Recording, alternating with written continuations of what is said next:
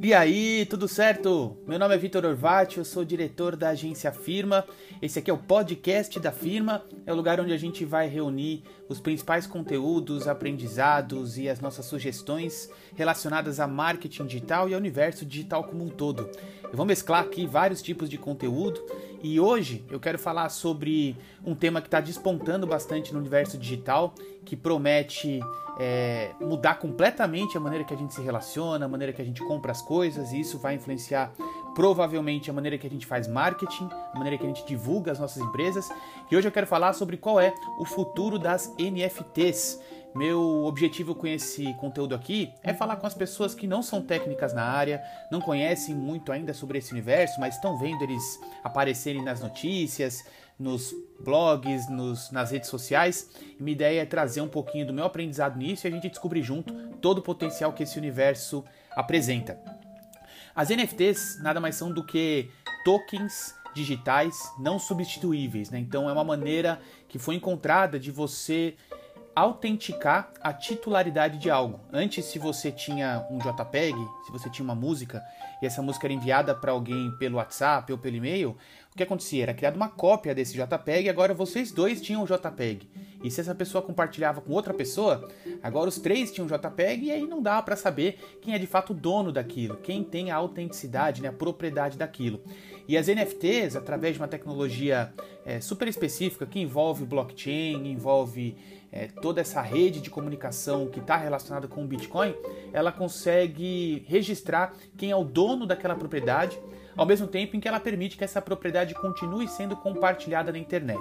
Pode parecer meio confuso, mas com os conteúdos que a gente vai compartilhar aqui vai ficar muito mais fácil.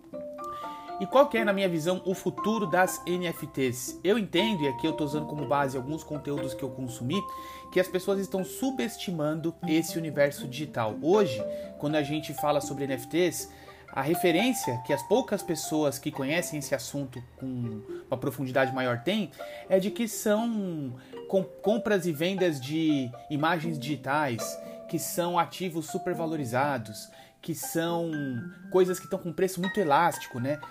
E a visão que eu tenho é que, da mesma forma que as pessoas subestimavam lá atrás, há 10, 15 anos atrás, o que era ter uma conta numa rede social e alimentar uma rede social, as pessoas estão subestimando o que é uma NFT hoje.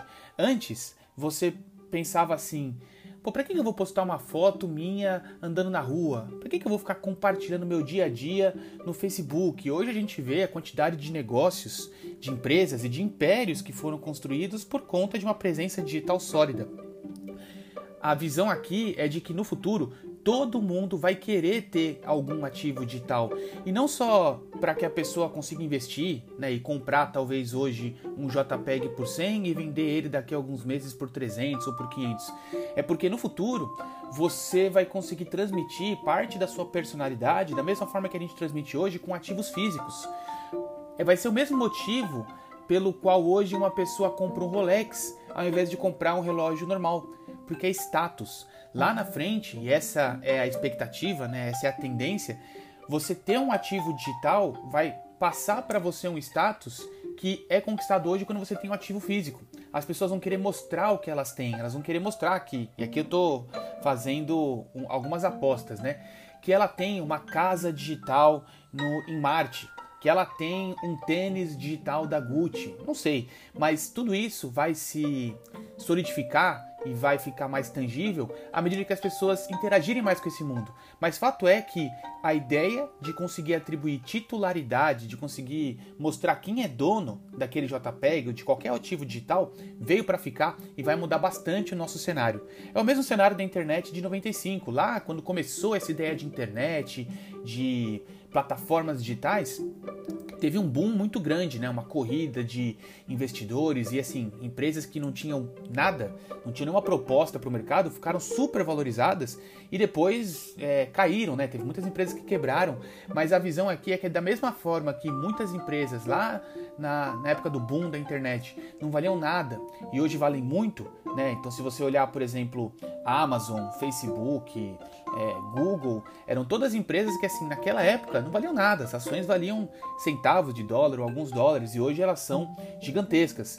Então, no macro, o que a gente consegue ver? A ideia de perpetuidade, a ideia de é, evolução, né, de isso aí ficar um pouco mais maduro. E no micro eu vejo muito essa ideia da corrida do ouro, né, do pessoal muito eufórico, da, do pessoal muito imediatista. Né, e vai ter muitos projetos que não vão dar em nada, talvez até a maioria, mas no médio e longo prazo isso aí tende a evoluir, se profissionalizar e os NFTs vão fazer parte do nosso dia a dia.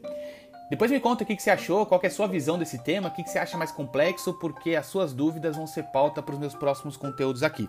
Tá certo? Até mais!